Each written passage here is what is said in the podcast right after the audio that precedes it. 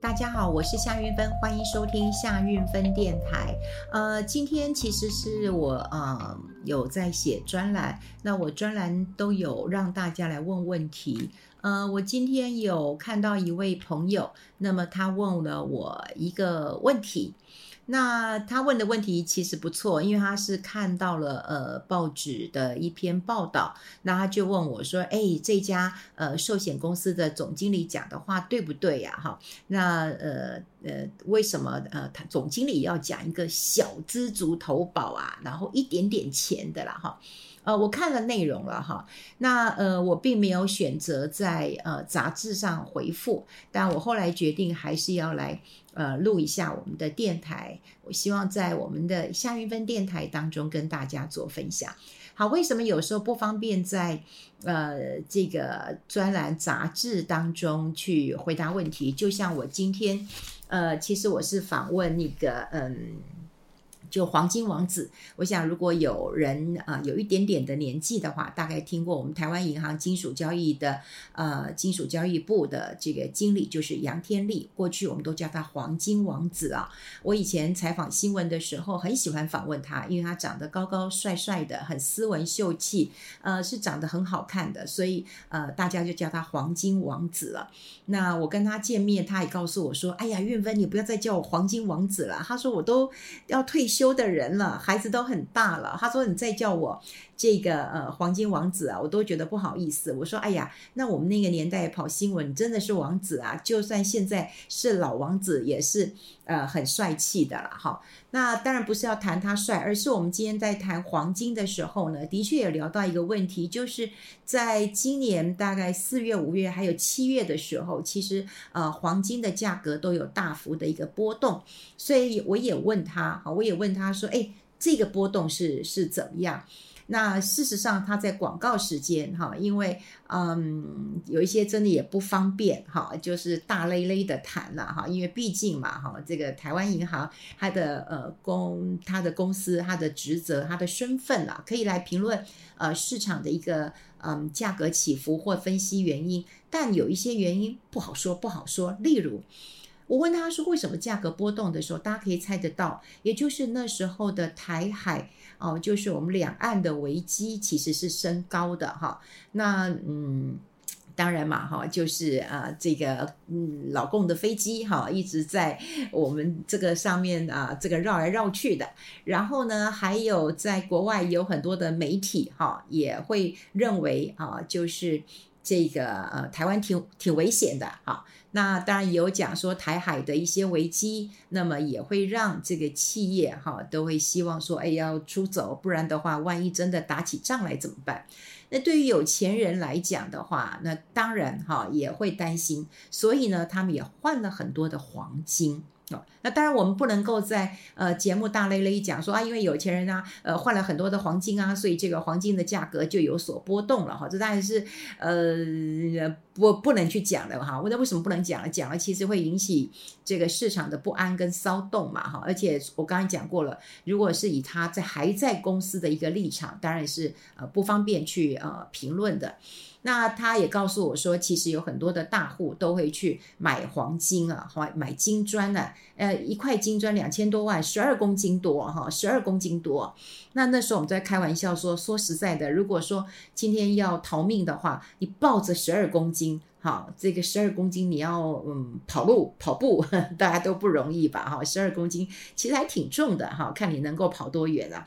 还有就是两千多万，那你能不能够很快的去啊、呃、这个兑现？好，这个也很麻烦，对不对？所以呃，价格波动，那呃有很多原因，有避险的需求，有供需的问题，还有消费的问题了哈。那当然一部分当然也是政治，不过我们在节目并没有讲政治这一块。那回过头来就是说，我今天看到啊、有呃这个朋友问我这个问题，后来我也选择没有在呃这个呃公开的呃和杂志啊这个回答这样的问题的。怎么说呢？因为呃。这位朋友他问的问题的确是，呃，他其实报纸访问的是第一金人寿的总经理，那看起来是有一些这个呃年纪嘛，哈，那他就问我说啊，为什么他讲的话对吗？哈，对吗？他讲的话都对，都没有错。好，那为什么他讲的话都没有错啊？那为什么我不回答呢？我不会把它写下来，然后哦，反正在杂志上他也有，因为我每个月都会在 Smart 呃 Smart 支付月刊上面有回答问题嘛，哈。但我没有写的原因是因为我老觉得哈，就是政府很奇怪，他们会推出一些平台，而这些平台我都觉得，哎，呃，嗯，就好像我只能讲与民争利啦，好，与民争利啦。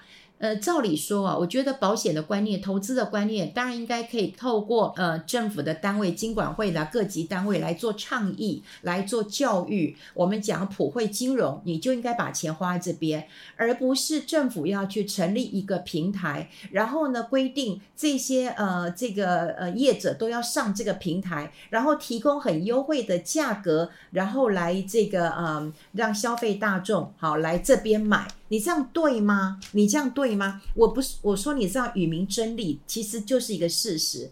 那我们先从两个方向来讲，这位总经理他讲的都很有道理，他做法也是对的，可是保险公司不会推，那为什么？呃，他会推呢，因为他是第一金啊，他是第一金人寿啊，好，他的母公司是第一金银行，这个这个这个呃银行啊，好，他他没有这样的一个压力。如果说一般的这个呃比较民间的啊，这个寿险公司当然会有压力嘛，好，要赚钱的，好。那他讲什么？我们我们先讲就对的部分，我还是要在节目当中呃来讲了哈。也就是呃很多年了，就是寿险公会都会统计，就是我们国人身故的保险金哈，大概多少钱？去年的统计是五十七万，大家有没有觉得很奇怪？怎么这么低啊？为什么五十七万？就我死了以后就五十七万？哈，为什么这么少？哈，这么少？就因因为台湾的保险大部分都是保障不足。投资有余，也就是大家喜欢去做投资的，好，比较不喜欢去做保障的这件事情。那投资就是说，哎，我我去投资嘛，不管是呃这个呃投资型的一个这个保险，或者是投资型保单，或者是储蓄的保单，好，你都觉得比较好，你觉得会赚回来，甚至有一些可领回的，大家都喜欢。可是对于这种嗯身故的一个部分，其实明显是不够的，好，是不够的。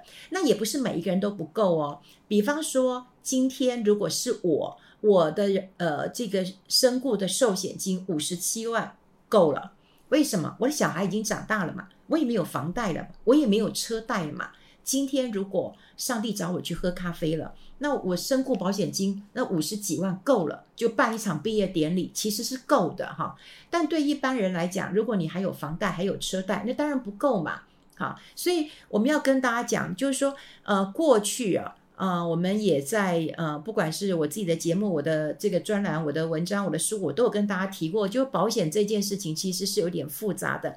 那保险的一个规划，我们都希望就是你先从呃缴少少的钱开始，因为你不想发生的事情，你不用去、呃、先花很多的钱，然后把你的钱都卡死了。我必须讲，如果你很有钱，你什么险都可以去买，有买有保障哦，我觉得没关系，储蓄险、投资型保单什么都可以。但对于没有钱的人，我就很担心说，你买了很多不适合你的保单，你钱都卡在那里了，所以你没有办法买房子，你没有办法结婚，你没有办法去做你创业你想要做的事情了。那这位总经理呢，他讲他的文章都对，好，都对。比方说呢，当然他有讲到一个说啊，基富通有推出一个好好退一站式的退休准备平台，提升国人的保险保障，然后依照不同的族群有不同的退休规划。好，那我刚刚讲过，你为什么要与民争利呢？你为什么要再成立一个平台呢？然后你这个平台当中呢，哇，你的这个保险的一个需求啊，就是呃要少一点，然后都建议大家投这个定期寿险，定期寿险各家也有。那也有各家都有，然后你都会觉得说，在你这个呃半官方性质，其实也不是只有这个呃好好退，他们有好想退，就是有呃投资嘛。那投资基金，那它的手续费就会比较低，而且它是强迫各个投信公司都要上来。那我会觉得，你政府该做的一件事情，就是你要慎选这些呃基金公司，好，他们的这个绩效就好了，你只要集合就好了。其实你不用再另外成立一个。这个单位，因为说实在，有很多基金公司也快活不下去了。就银行通路拿了这么多钱，他们其实也活不下去了。你应该是有一个平台，然后来检验一下他们的商品就好了，你不用自己再去成立一个平台啊！哈，我也我就是觉得政府的做事很奇怪。那你要强迫大家，也不是强迫了，其实应该是利诱，好，利诱大家去上这个平台，因为手续费比较便宜啊，你可以在那边买，然后 OK OK。可是你应该花一些时间去做教育，去做这个呃普惠金融。我总觉得教育这件事情还是很重要的哈。所以我刚刚就讲过说，我不想要在这个嗯媒体上面哈文字上白纸黑字的。但也不是说我今天这个节目说话不算话了，只是说我的困扰性会降低一点哈，困扰性会降低一点。那我会先讲他讲的都对，他的做法也都对。好，比方说你今天是年轻人。好，你年轻人没什么钱，那你当然就从小钱开始。所以他举了一个例子，他说有个二十五岁的一个一小妹，然后就规划这个五年期保和一百万的这个嗯第一金的一个定期寿险，这个很简单。他说每年保费就是三百块，三百块你可以买到百万一百万的寿险保障。